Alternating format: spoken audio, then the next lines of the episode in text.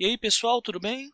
Como vocês já devem ter percebido, quando eu apareço antes do episódio e com esse microfone terrível, é porque tem recadinho para passar. Então, se vocês quiserem ir direto para o episódio, é só pular para 5 minutos e 18 segundos. Pois bem, o primeiro recado é para falar que faltam menos de duas semanas para fechar o sorteio barra concurso do kit exclusivo Brasiliana Steampunk. Deu a louca no gerente.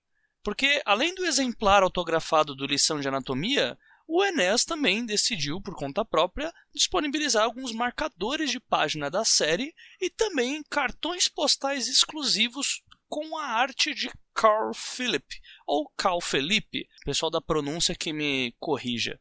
Enfim, se vocês quiserem ver como são esses cartões postais ou os marcadores de página, vão lá na página do 12 Trabalhos, facebook.com/barra 12 Trabalhos, porque não adianta eu falar aqui que as artes estão excelentes, não adianta eu falar que é um negócio invejável, que eu queria estar tá colando aquilo na minha parede, não adianta. Vocês vão ter que ver e ter vontade por si só. Lembrando que quem vai ganhar tudo isso é aquele que seguir todas as regras ditadas no post da página do 12 Trabalhos e também aquele que for o mais criativo respondendo a pergunta: qual autor nacional você gostaria que participasse do 12 Trabalhos e por quê? Sejam criativos, pessoal, porque quase todo mundo que ouve esse podcast é escritor ou pretende escrever, enfim, criatividade é algo interessante para isso. E eu vou acentuar sobre as regras porque já houve um número significativo de respostas, mas ou falta um compartilhamento da página, ou a pessoa esquece de colocar o perfil da rede social. Enfim, a coisa está de um nível que até agora só uma pessoa respondeu tudo certinho. Ou seja, apenas uma pessoa ganharia o kit, independente da justificativa que ela deu, porque só tem ela. As outras respostas todas têm alguma falhinha aqui e outra ali. Então, Deem uma olhada nisso, sigam direitinho as regras que estão lá, porque está muito fácil de ganhar esse kit do Enéas. Ah, eu já ia esquecendo. Depois do apito final do episódio com o Spore, vai tocar um pouco do audiodrama, feito lá pelo pessoal do Sarjeta, no qual apresenta um pouquinho desse universo do brasileiro steampunk. Não é nada pessoal, é só para dar um pouquinho de água na boca para os que já estão concorrendo, né? Não é todo mundo que sabe que é o gênero steampunk, né? E não sabe o que estão perdendo. Então vão lá, concorram ao livro e ouçam o audiodrama lá do pessoal do Sarjeta no fim do episódio, que está muito show. O link vai estar tá aqui no post para vocês serem direcionados a escutarem o áudio na íntegra. Segundo recado, tem a ver bastante com o primeiro, e é para os ouvintes que reclamaram dos posts da página não chegarem até eles, até o feed deles. Nem todo mundo sabe, mas essa maravilhosa rede social chamada Cara Livro prefere mandar para sua timeline o conteúdo patrocinado de outras pessoas ou perfis que vocês costumam clicar diariamente, ou conversar, curtir, compartilhar, essas coisas. Então, para a gente fugir um pouco disso, se você quer receber as notificações sobre as promoções, episódios, toda novidade que eu for colocar lá no 12 Trabalhos, abre agora a página do 12 Trabalhos você vai clicar lá em notificações e selecionar o botão ver todas, ok? Aí você vai estar a par de tudo que acontecer aqui no 12 Trabalhos. Todas as postagens que a gente fizer lá na página, vocês vão ter acesso de primeira mão. Terceiro recado. No dia em que eu estou fazendo essa gravação, faltam menos de 100 membros para a meta de 700 que eu estipulei para liberar todos os temas do podcast de 1 a 12. Então, Continue indicando a página do facebook.com barra 12 trabalhos para os amigos, para o primo, para a tia, para a avó, para o pessoal do clube do livro, para o pessoal do grupo de WhatsApp, enfim, indica para todo mundo, eu quero ver curtida nessa página, quero ver gente escutando e gente sendo cada vez mais digno de suas obras. Ajude-me a tirar esse peso das costas, ok? E por último, eu queria agradecer as mensagens que alguns ouvintes me enviaram por conta do fim da leitura de e-mails que eu fiz no último podcast. Eu confesso que eu fiquei um tanto assustado com o número de mensagens que eu recebi. Pensei que eu ia passar meio em branco, mas eu também fiquei bastante feliz em saber que tenha tanta gente acreditando nesse trabalho e buscando ser cada vez mais dignos de suas próprias histórias. Então saibam que eu li todas é, isso me deu uma baita certeza de que eu estou fazendo algo bom ainda para essa futura safra de autores nacionais que ouvem o 12 Trabalhos. e eu vou fazer o possível para não desapontá-los, ok? Então, meu agradecimento de coração, muito obrigado aí para todos vocês, tá bom? Então, fiquem aí com o episódio para falar sobre crítica e autocrítica. Um abraço para todo mundo aí, até depois. Falou! Sem sombra de dúvida, cara, sem sombra de dúvida. O que você está fazendo? Você está usando isso, né? Foi o que eu falei do, do light side, né? Está usando é, o que você pode, né, para você uma coisa construtiva. Você está chamando vários autores, gravou uma série de podcasts com autores excelentes que você me falou no começo aí, só fera, né? Você está acrescentando as pessoas, está construindo uma coisa bacana.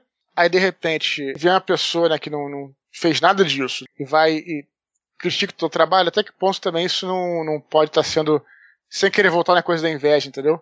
Mas sim, querer sim. voltar, pô, será que. É, pô, eu, eu queria estar tá falando com esses autores, mas eu não tô, então vamos jogar esse cara para baixo, sabe? Uma coisa um pouco assim, sabe? Sejam todos bem-vindos ao quinto cast do projeto Os Doze Trabalhos do Escritor. Eu sou a J. Oliveira e esse podcast é constituído de opiniões de autores para novos escritores.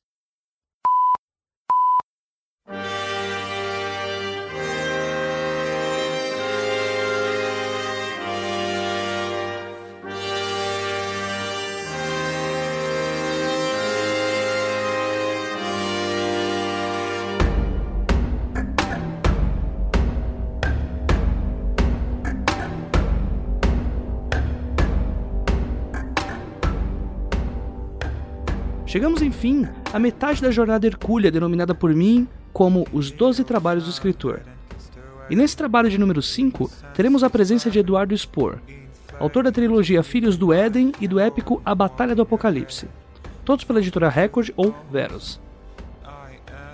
O episódio de hoje nos trará duas perspectivas sobre o mesmo assunto. Primeiro, sobre como diferenciar uma crítica construtiva de uma destrutiva. Segundo, sobre como absorver esses tratamentos para melhorarmos tanto como autores quanto como profissionais. As críticas dos leitores e as cobranças que temos com nós mesmos são fatores de total relevância em nossa vida, tanto pessoal quanto literária. Entretanto, como lidar com opiniões as quais não esperamos? Como responder quando aquele texto que você demorou horas para redigir for fuzilado pela opinião pública? Não existe uma resposta específica. Não para isso. Porém, podemos absorver um pouco da experiência que o Eduardo se prontificou a nos passar. Bom, eu acho que existe, é, eu não diria, eu diria assim, técnica construtiva e destrutiva, né? Tem os elogios também, o cara que gostou e tudo mais, e tem a crítica construtiva, que é o cara que certamente leu o seu livro e ele vai dar uma opinião sobre o seu livro, de repente não gostou de alguma coisa, mas você vê que a crítica construtiva vai começar pelo fato de que existe um respeito por aquilo que está sendo dito, né? Porque nada justifica você tratar mal uma pessoa, você falar sobre alguma coisa com deboche, com desprezo, é, com raiva.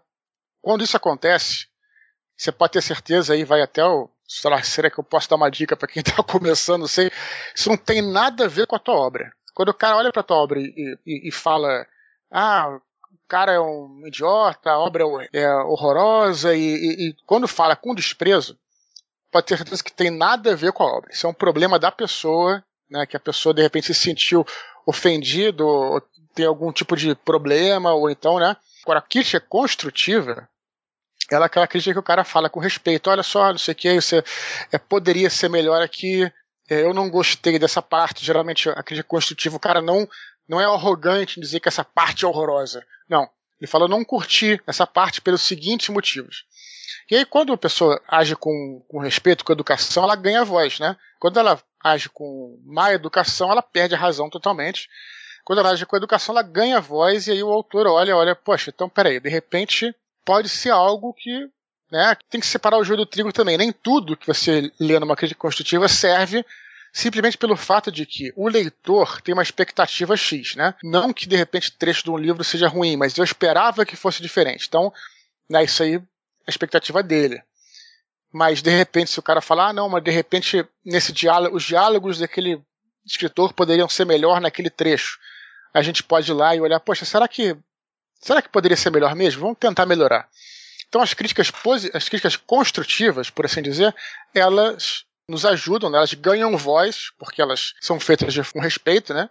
A mesma coisa que alguém chegar para você, é, é, olha só, não gostei do teu podcast, porque você vai olhar, cara, vai ouvir e tal. Agora se eu chegar assim, eu odeio esse podcast, você vai virar as costas e vai embora. então é, é, exatamente isso. Você fala, ah, não, realmente, Eduardo, eu, eu, poderia ter botado a trilha um pouco mais baixa, não sei o quê. Ou você pode, pode me escutar e falar, não, não, eu não acho que eu deveria botar a trilha um pouco mais baixa, não. Ela foi alta naquele momento porque eu queria passar a seguinte sensação e tal coisa. Então você vai separando o joio do trigo. Pode ser que alguma coisa que o crítico, né, de forma construtiva, diga que possa servir, e é isso que se observa. Agora, a crítica destrutiva, que se chama de negativa tal, enfim, é só uma nomenclatura, a crítica destrutiva é aquela de você pode ter certeza que a gente entre os escritores a gente brinca muito com isso, né? Eu não gosto de cair naquela coisa de dizer que, ah, não, sempre é inveja, inveja, inveja, porque já virou, já virou clichê e já tá batido pra caramba. Mas eu vou te dar um, um fato, tá? Cara, 95% das vezes que você vê uma crítica muito destrutiva contra o seu trabalho, a sua obra, o cara que fala que, ah, esse cara eh, foi um erro ele ter escrito esse livro, coisa do tipo, você vai no perfil dessa pessoa e quando você vê lá, tá aspirante a escritor, ou tipo, não sei o quê. Ou... Não quero também cair naquela coisa inveja, inveja, sempre é inveja, não é bem assim. Parece até o rei do camarote, né? Falando que, que é inveja. Não é por aí. Mas a crítica destrutiva, muitas vezes tem isso, nem sempre, ou é alguma outra coisa que a pessoa está usando aquele espaço como uma catarse, alguma frustração que ela tem e tal, e lembrando sempre, repetindo aqui para as pessoas não entenderem que ah, não, o Eduardo falou que não, que todo mundo que critica tem, não é isso. Aquelas pessoas que fazem, que criticam de forma ofensiva. Isso não tem nada a ver com a tua obra. Então, é exatamente isso. Então, quando você vê uma crítica que é muito ofensiva tal, isso você nem leva em consideração, você é, sente até uma certa, não vou dizer pena, assim, mas se lamenta pela pessoa de né, ter algum problema, ter alguma coisa, ela está com alguma coisa na vida dela, o que é normal. E as críticas construtivas você observa com muito respeito, tá? com o mesmo respeito que as pessoas fazem a crítica, você observa e você tenta melhorar com isso. Né? O escritor está sempre, deve estar sempre, qualquer profissional, deve estar sempre tentando melhorar, enfim, tentando aprender mais. A serenidade se faz fundamental no tratamento para com as críticas destrutivas. O autor é uma pessoa pública e sempre é observado por seus fãs. Um autor autêntico conquista o respeito dos leitores que o seguem. Cara, na maioria, assim, na grande maioria das vezes entra em ação o meu lado orfanim. Para quem já leu meus livros sabe um pouco o que, que é isso. eu, assim, eu acho que todo artista, né, não, não posso falar todo, né, porque eu estaria sendo arrogante, mas eu acho que geralmente o artista é um, é um camarada que ele é interessado pelos seres humanos, pelo comportamento humano, pelas relações humanas, né? Acho que geralmente os artistas são assim, né? Pelo menos os grandes artistas que eu admiro, é, Stephen King, por exemplo, que é um grande escritor, ele é um observador do mundo, das pessoas, ele observa, né, descreve as coisas, descreve as pessoas e, e eu também sou, eu, em, apesar que, embora eu seja, eu sou um cara tímido, mas mesmo assim, eu sou um cara que gosta de conhecer outras pessoas e tentar entender as motivações que levam aquelas pessoas a agir da maneira que agem. Então eu sou um, um camarada que eu me interesso pelo comportamento humano, então é uma coisa que eu gosto de saber, assim, se a pessoa faz uma crítica muito destrutiva e ela é diretamente para mim, por exemplo, manda um e-mail e tal, eu gosto de retornar essa crítica da maneira mais é, tranquila possível e pergunto por que, que você não gostou, é, tal. E na, também, na maioria das vezes, a pessoa pede desculpa, e, aí até vem a, a, provar aquela coisa que eu falei que, na verdade, não é o livro, cara. É a pessoa que está com alguma coisa, está com alguma angústia. Já aconteceu até de pessoas que vieram, assim, aí voltaram a conversar comigo. Eu falei, cara, é, de repente procura um, um, um profissional, é um psicólogo, não tem nada demais você fazer uma terapia. Terapia não é coisa de maluco, todo mundo deveria fazer. É, então é isso. Então, sempre quando alguém me, me passa, me fala mais diretamente ao, pelo, pelo, pelo Twitter ou pelo Facebook, por inbox, por e-mail, eu né, gosto de, de retornar essa pessoa. Tento não deixar ninguém sem resposta, né? infelizmente não posso responder a todos, mas me esforço para isso, sabe? mesmo quando é uma coisa mais agressiva e tudo mais. Sabe? Assim como eu falei que eu respondo as pessoas por e-mail, né, que é uma coisa que não é pública, né, só tá lá você e o cara, né, por inbox sim, sim. e tudo mais. Da mesma forma, não tem muita diferença se isso é público, se isso é privado, né? Eu não diferencio muito, não. Eu acho que também tem muito a ver com o fato de você ter uma confiança no seu trabalho, né? Eu é, sempre tive muita confiança no meu trabalho e aí não estou querendo dizer que, que eu sou o bonzão, que eu sou que eu sou que eu escrevo bem, não não estou falando isso. Mas eu tenho confiança de que tudo que eu todos os livros que eu fiz, todos os, né, falar de literatura, né, eu fiz o melhor possível.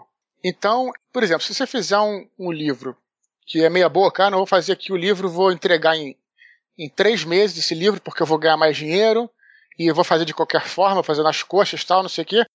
Você não está seguro daquilo. Então é claro que vem uma crítica e você fala, putz, podia ter feito melhor, é verdade e tal. Mas, cara, é todos os meus livros, né? É, todos os meus trabalhos, tudo, é, você pode ter absoluta certeza que eu, eu fiz o máximo que eu pude, me esforcei ao máximo, passei noites em claro, deixei de fazer mil coisas, deixei de viajar, deixei de ir ao cinema. Cara, assim, me privei de muitas coisas para poder chegar naquele resultado. Então eu, eu, digamos assim, que eu dei o meu sangue por aquilo, né? Metaforicamente, né? Então, eu tenho confiança que eu fiz o melhor possível, né? Se alguém tem uma crítica muito destrutiva e tudo mais, ok, assim, não, não, eu não poderia fazer melhor, né? Da, daquilo, né? Fiz tudo que eu pude. Então, tenho confiança, não que a minha obra seja maravilhosa, mas tenho confiança de que eu fiz o melhor que eu pude, então não adianta você ficar remoendo, ah, não, mas eu poderia ter tá feito tal coisa, não, entendeu? Então não tem muito esse problema. Então é, é como eu disse, mas, é, mas isso vale também, né, para um, qualquer crítica pública ou privada. Novamente, se a pessoa ela fala com desprezo, é, com, com deboche daquilo tal, pode ter certeza que é um pouco triste e é engraçado porque você se acha graça daquilo, ao mesmo tempo você é, é um pouco triste porque realmente essa pessoa não né, tem algum outro problema. Então, eu acho que é um, um pouco por aí, cara. A gente não tem que também tratar de forma diferente, não. Acho que tem que tratar todas as pessoas iguais. É assim que eu faço, pelo menos, sabe? O mesmo se aplica caso a crítica destrutiva seja pública. Lembre-se, sejam autênticos. Eu tenho uma visão um pouco romântica da coisa. A primeira coisa é o seguinte, antes de falar isso, eu acho que a gente tem que agir segundo a nossa personalidade mesmo. Né? Eu tenho uma personalidade que eu sou mais assim, se eu tento ser. Quando eu, jogar, é, quando eu jogo RPG, eu do grupo sou aquela galera, aquele cara do grupo que tenta conciliar a galera, sabe? Então eu sou um cara meio conciliador e tal.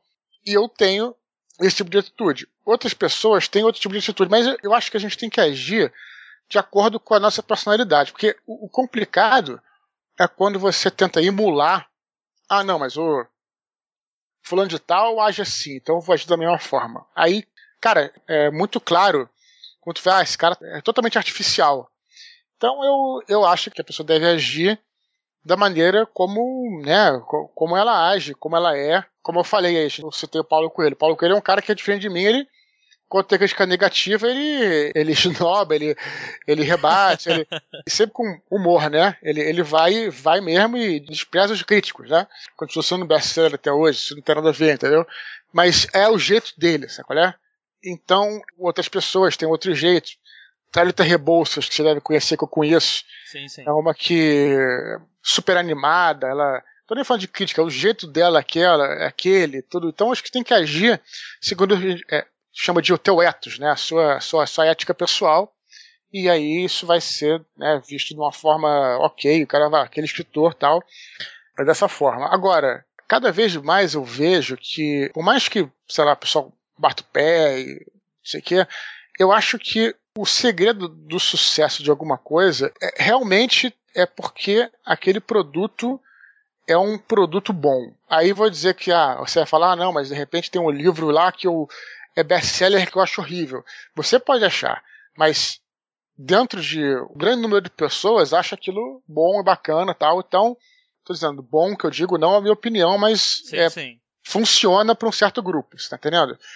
Então aí independe, porque né? Eu acho que você tendo um produto que é um produto que vamos colocar esse bom entre aspas aí, né? Bom para fulano, bom para ciclano, ele vai vai bem. Se for um produto ruim, ele não vai decolar. Pode ter propaganda que tiver. Eu sou formado em publicidade e propaganda, em jornalismo também, mas me formei primeiro em publicidade. E, pô, cara, você eu trabalhei anos nessa publicidade e posso te dizer que tudo que uma, que uma boa propaganda faz com um produto ruim é destruir ele mais rapidamente. Porque o cara vai, ah, vai comprar rápido, vai ver que é horrível e não, não adianta, entendeu?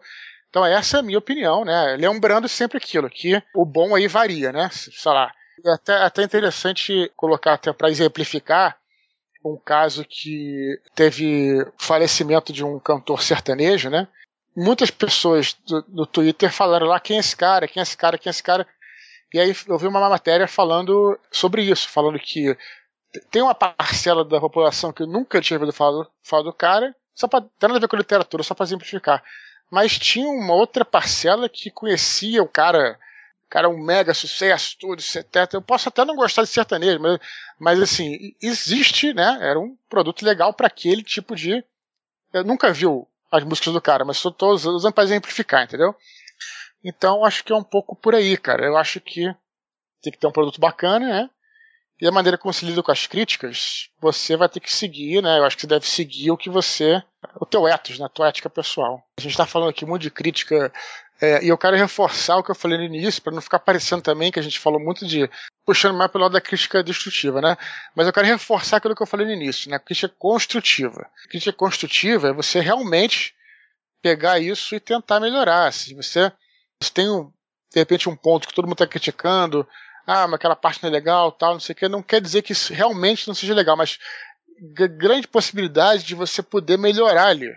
Então, naturalmente, você deve escutar, principalmente quando são amigos, né, que, né, que não, não, não querem mal, né, que são sinceros, mas não querem o teu mal, e eles vão te falar, né, e você tem que observar mesmo, e lembrar não quero ficar parecendo também, sair desse programa parecendo que o cara não escuta crítica e não quer melhorar. Pelo contrário, acho que as críticas nos ajudam a sempre estar tá evoluindo. Tem que sempre evoluir, né, cara? No diálogo a seguir, eu questionei o Eduardo sobre as críticas que são feitas por ele para com outros autores, sobre obras que não tenha gostado ou sobre como dar algum toque para outros autores. A resposta foi no mínimo curiosa. Eu tenho uma filosofia própria que ninguém precisa seguir isso, é uma coisa minha tal, que eu só falo daquilo que eu gosto, né? Eu, porque eu, é, quando eu vejo assim, um filme que eu não gosto, eu não fico remoendo aquilo, porque eu acho que aquilo fica para trás, né? Eu vi, não gostei e tal. Agora, as coisas que eu curto, eu gosto de falar, gosto de compartilhar, gosto de, né? Então, dificilmente você vai me ver falando mal de alguma coisa, né? Eu já já falei mal, assim, já, do próprio Desconstruindo. Eu lembro que a gente fez um Desconstruindo no meu podcast, porque não, é um jabá totalmente espontâneo. Não que a gente fez um desconstruído sobre Prometheus, a gente odiou o filme e falou mal do filme e tal, não sei o quê. Isso é uma coisa que eu já não faço mais, assim, já não, não, não, não curto mais. Eu prefiro falar sobre as coisas que eu gosto e deixar o que eu não gosto pra lá, né? Até porque a melhor crítica, como eu te falei, é você deixar a coisa é, você não, não, não, não comentar sobre aquilo. Não querendo ferrar ninguém, mas assim, como eu te disse, se você fala mal sobre um assunto, as pessoas ficam curiosas e vão atrás, na verdade. É o contrário. E como eu disse, não querendo ferrar ninguém, mas eu, eu prefiro deixar pra lá, não comento, coisas que eu não gosto, eu para ir, coisas que eu gosto, eu gosto de reproduzir, compartilhar e trocar ideia, e pelo menos é assim que eu, que, que eu ajo, não quer dizer também necessariamente que todo mundo deve fazer dessa forma. Mas é uma coisa que eu, uma filosofia que de um tempo pra cá eu tomei para mim e falei, olha, cara, não, não vou perder tempo com coisas que eu não curto. Eu vou me direcionar todas as minhas energias para as coisas boas, sabe? Para as coisas que eu gosto, que são legais e tudo mais, sabe? Assim como dito no episódio com o Zé sobre leitores beta, Spor nos mostra que nunca é tarde para aderir às críticas de uma obra. E a evolução obtida desde a Batalha do Apocalipse até o Paraíso Perdido nos mostra que no livro que você escreverá amanhã deve-se atentar aos erros cometidos nos de hoje. Bom, Batalha especialmente porque teve várias edições, né? Batalha teve muitas edições antes de edições que foram vendidas, né? Teve a, a primeira edição vendida, teve as edições betas, né, de leitor, espiral, Aí depois tem a edição que veio de 2007, depois de 2009, 2010. Eu nunca alterei a história, mas sempre fui tentando melhorar alguma coisa ali, outra coisa tal, etc. E aí depois, é, com os outros livros, né, eu fui, eu, na verdade, assim, partiu muito de mim uma coisa que tinha no Batalha do Apocalipse que eu senti necessidade. Quando eu acabei de escrever Batalha, escrever uma história mais humana, né?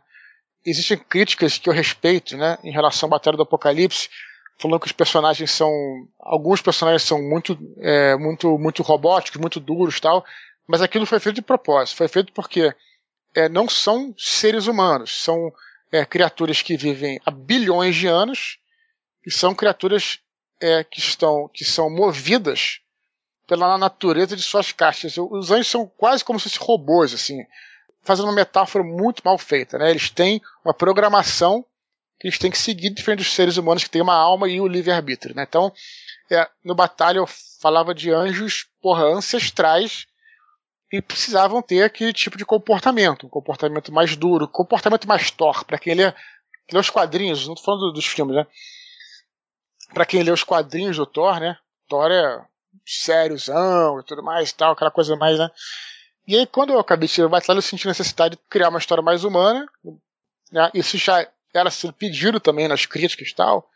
E aí, é, criei lá personagens do Filhos do Éden que várias desculpas para que eles fossem mais, hum, mais humanos, são desculpas, na verdade, para que houvesse mais humanos possíveis, né? E aí, observei, né, eu sempre observo as críticas e tal, depois Filhos do Éden, Herdeiro de Atlântida, depois é, Filhos do Éden, Anjos da Morte, tem umas críticas muito interessantes que no Anjos da Morte eu intercalava, né, uma parte da Kyra e outra parte do Daniel, né, no sim, passado e presente. E aí eu mesmo não gostei tanto desse, de se intercalar. E depois também as pessoas. Eu já estava achando que não tinha gostado tanto, e aí umas pessoas falaram que ficou um pouco confuso. Confuso não, assim, quebrava o ritmo, né? E aí, para isso, perdido, o que, que eu fiz? Eu fiz três partes diferentes. Uma parte se passa num ambiente, a segunda parte se passa num outro ambiente, e a terceira parte aí que tem uma mistura das duas coisas, mas lá pro final também. Então já trouxe essas coisas, né? E aí eu posso ficar a noite inteira falando aqui sobre várias coisas que eu mudei, mas acho que isso é, estruturalmente isso é o principal, eu acho, sabe? Geralmente críticas de leitores beta, né? Assim, porque obviamente depois que o livro é publicado e que as pessoas, as demais pessoas leem, não dá mais para mudar, né? Bom, por exemplo, no Batalha eu reduzi algumas coisas, né? Não, não diria que, como eu falei, não mudou nada da história. Mas eu reduzi algumas coisas que que, por exemplo, quando eu escrevi o Batalha, eu não esperava que ele fosse publicado. Assim, escrevi para mim. E eu queria colocar ali, por exemplo, sei lá, um exemplo. Tem uma hora que ele chegou na cidade de Alexandria durante o Império Romano. Eu tinha estudado tanto sobre Alexandria, estava gostando tanto daquilo, que eu descrevia tudo, passava uma legião de soldados, de, né, de centuriões, de, de legionários, e eu escrevia, não tinha por que ele escrevia, eu descrevia tal, as armaduras tal. E aí as pessoas até é, acharam assim, que, ah não, quer mostrar que sabe. Não é nada disso. Eu estava empolgado mesmo, era como se eu estivesse em Alexandria, entende? Mas, mas realmente, é, isso comprometia um pouco o ritmo do livro. E no caso do Batalha, por exemplo, que teve essas edições aí, né, 2007, 2009, 2010 então já, né, isso foi um exemplo de coisas que eu, por exemplo, mudei, dei uma cortada, tornei a leitura mais fluida, né, para a versão final que saiu em 2010. Né. A proposta de um livro tende a agradar ou desagradar alguns tipos de leitores. São propostas diferentes cada livro. Eu acho realmente bem bacana, assim, quando a pessoa chega para mim e fala assim, pô, cara, quer dar uma notícia ruim, eu gostei do, do teu livro, mas não gostei é, muito do outro. Gostei do último, não gostei tanto do primeiro. Gostei do Batalha, não gostei tanto do Anjo da Morte. Gostei do Anjo da Morte, não gostei tanto do, do Batalha, e por aí vai, sabe? É, eu fico feliz quando escuto isso, porque a minha primeira diretriz ao escrever essa tetralogia, né? Não era tentar superar, eu nunca pensei, caralho, vou superar o Batalha do Apocalipse. Cara, isso estava fora de questão. A minha única diretriz, aliás, tinha várias, mas a primeira diretriz que eu sempre que eu tive era livros diferentes, né? E é por isso que eu gosto quando as pessoas falam, ah, gostei mais desse e menos do outro. Mas, é, mas, porque é um sinal de que eu escrevi livros diferentes, né? É, com climas diferentes. Então, te diria que o Anjo da Morte tem nada a ver com Paraíso Perdido. É, Anjo da Morte é um livro sobre guerra, um livro é, realístico, não é realístico, né? está mais pegado à realidade, né? plano físico tudo mais. Enquanto Paraíso Perdido essa primeira parte que você viu aí não, nem toca no plano físico, né? Estamos lá, sim. outra história, estamos lá em Asgard tudo mais. Então, então é, é, assim, a proposta do, do, do, do Anjo da Morte não era ser um romance histórico, porque não é, mas era ter essa pegada histórica. Sim, sim. A proposta do Paraíso Perdido é outra, não é, não é eu falar sobre mitologia nórdica, era, são anjos que estão ali e eles estão passando por uma aventura dentro das terras nórdicas, aprendendo coisas e tudo mais. Vai mudar depois no próximo ato, vai ser diferente, tudo. Mas não é. O objetivo não é, é realçar nem a religião, nem a mitologia, nem a parte histórica, né? Realçar ali a, aquela aventura épica, heróica daqueles personagens, né? Todos, todos os atos, né? Então vai muito da proposta do livro, né, cara? É, o próprio Herdeiros de Atlântida, por exemplo, que é um, que é um livro curtinho, né? A proposta dele é você ler muito. É uma aventura, cara. É, o livro Herdeiros de Atlântida foi feito com o único objetivo de apresentar os personagens, nenhum outro. Né?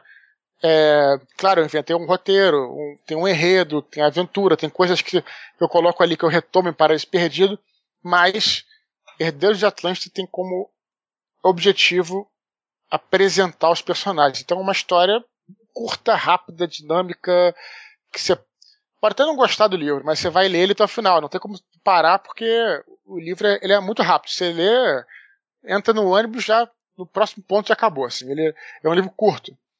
É, então vai da proposta do livro, né? Então teve várias propostas diferentes para cada livro. Eu tentei dar um clima diferente, né? A cada, a cada uma dessas histórias tem coisas que você aprende com a experiência, né? Você tenta refinar a tua prosa, né? A maneira que você escreve, não só a estrutura, mas a prosa, a maneira como você escreve, são coisas que você, cara, é, você aprende fazendo, né? Você tenta melhorar sempre.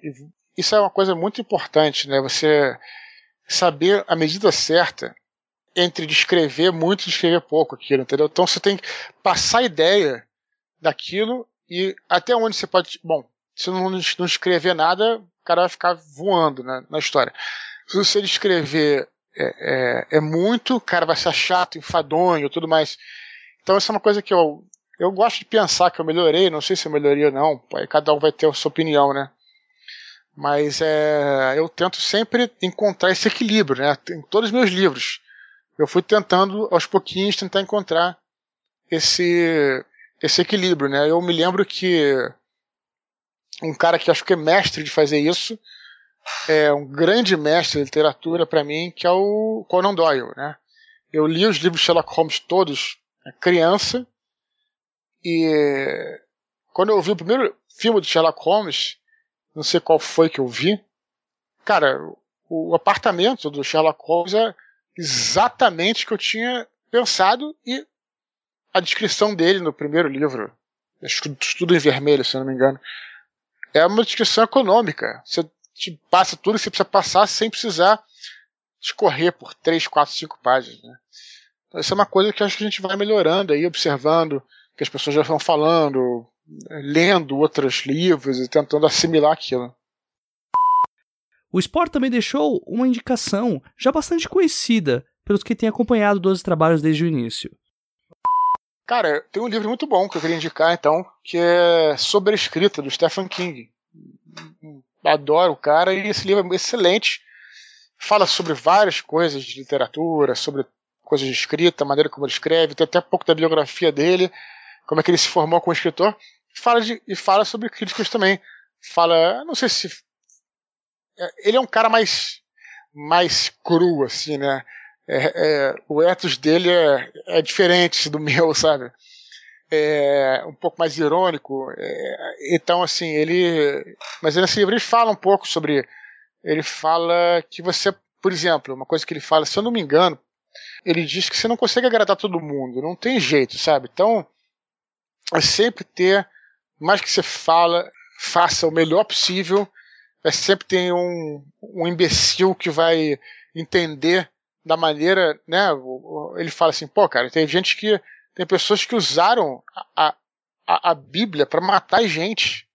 É óbvio que, que para o cara pegar o teu livro e entender totalmente errado, é normal, algum vai ter sempre um idiota para entender errado, entendeu?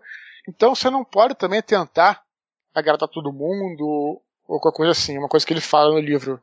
Você tem que fazer história, é como eu penso também, tem que fazer história que você quer escrever, que é verdadeira, que é bacana para você e tudo mais, sabe? Então recomendo esse Sobre Escrita de Stephen King, livro excelente.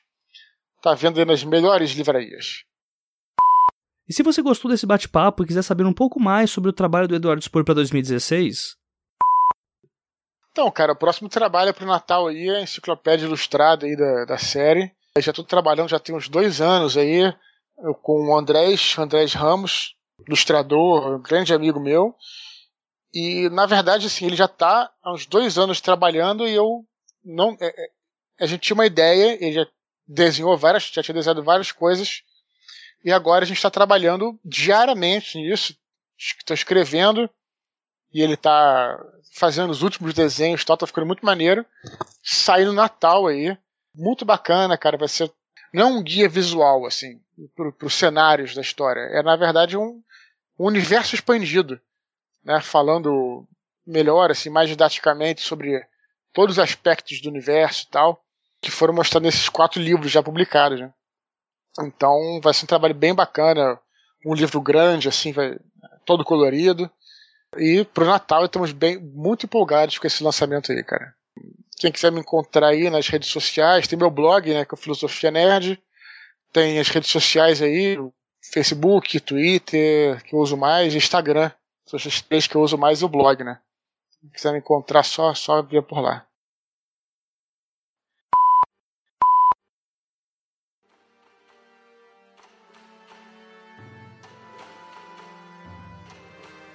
E chegamos ao fim deste quinto trabalho do escritor, onde abordamos o tema crítica e autocrítica.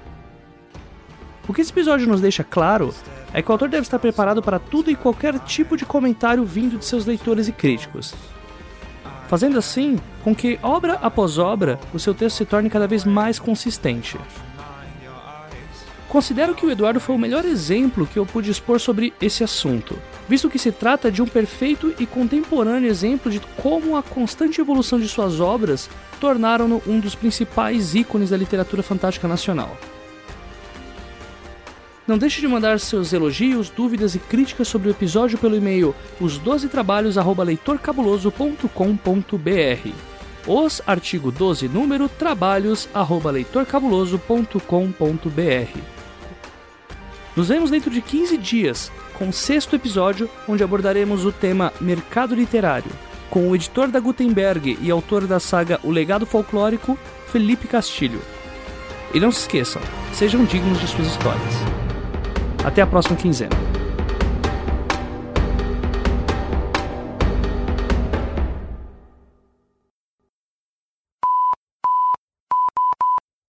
Como prometido agora, pessoal, fiquem aí com um audiodrama lá do pessoal do Sarjeta, apresentação desse mundo que é Porto Alegre dos Amantes.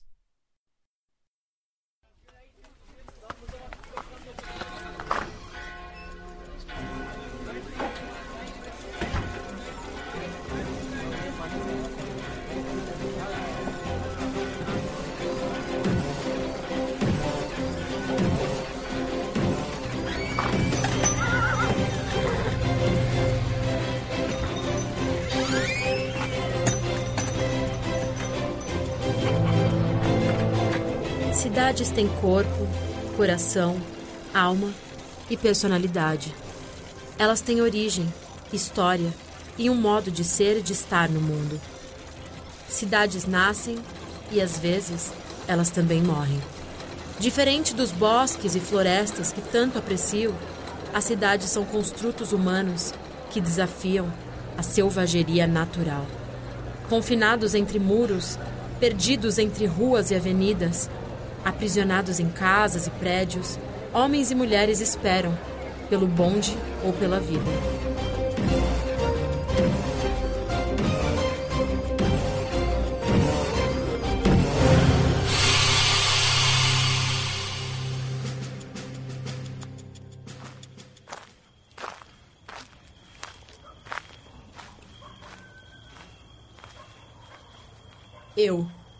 Criada em total liberdade nas margens do enfim do Amazonas, sou incapaz de me enclausurar, como os citadinos adoram fazer.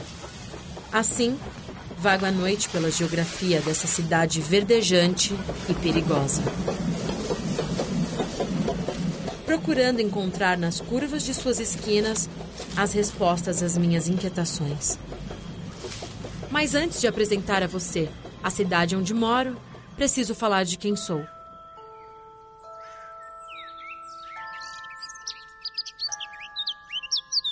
Meu nome é Vitória Cauã e eu nasci em 1882. Recebi por nome a alcunha da rainha inglesa e por sobrenome a de um pássaro amaldiçoado pelos índios, meus antepassados.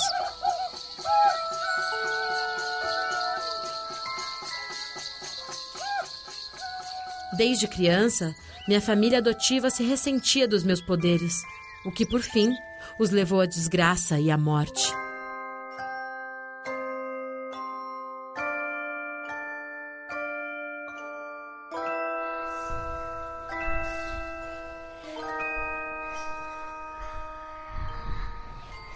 De quais poderes estou falando? Lançar feitiços, curar moléstias, ler a sorte na curva dos ventos e na fluidez das águas, adivinhar pensamentos trancafiados na mente, ver o passado e o futuro. E o mais terrível de todos, conversar com os espíritos dos mortos e com as entidades da natureza.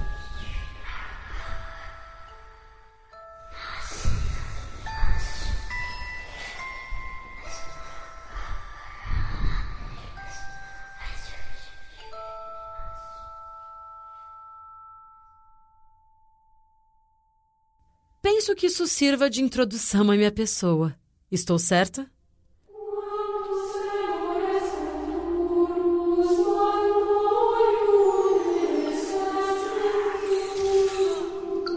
Fui trazida à cidade de Porto Alegre dos Amantes quando tinha 15 anos, iludida por um pesquisador da ordem positivista. Fui aprisionada, estudada e torturada, apenas para saciar o desejo de saber daqueles respeitáveis homens de ciência.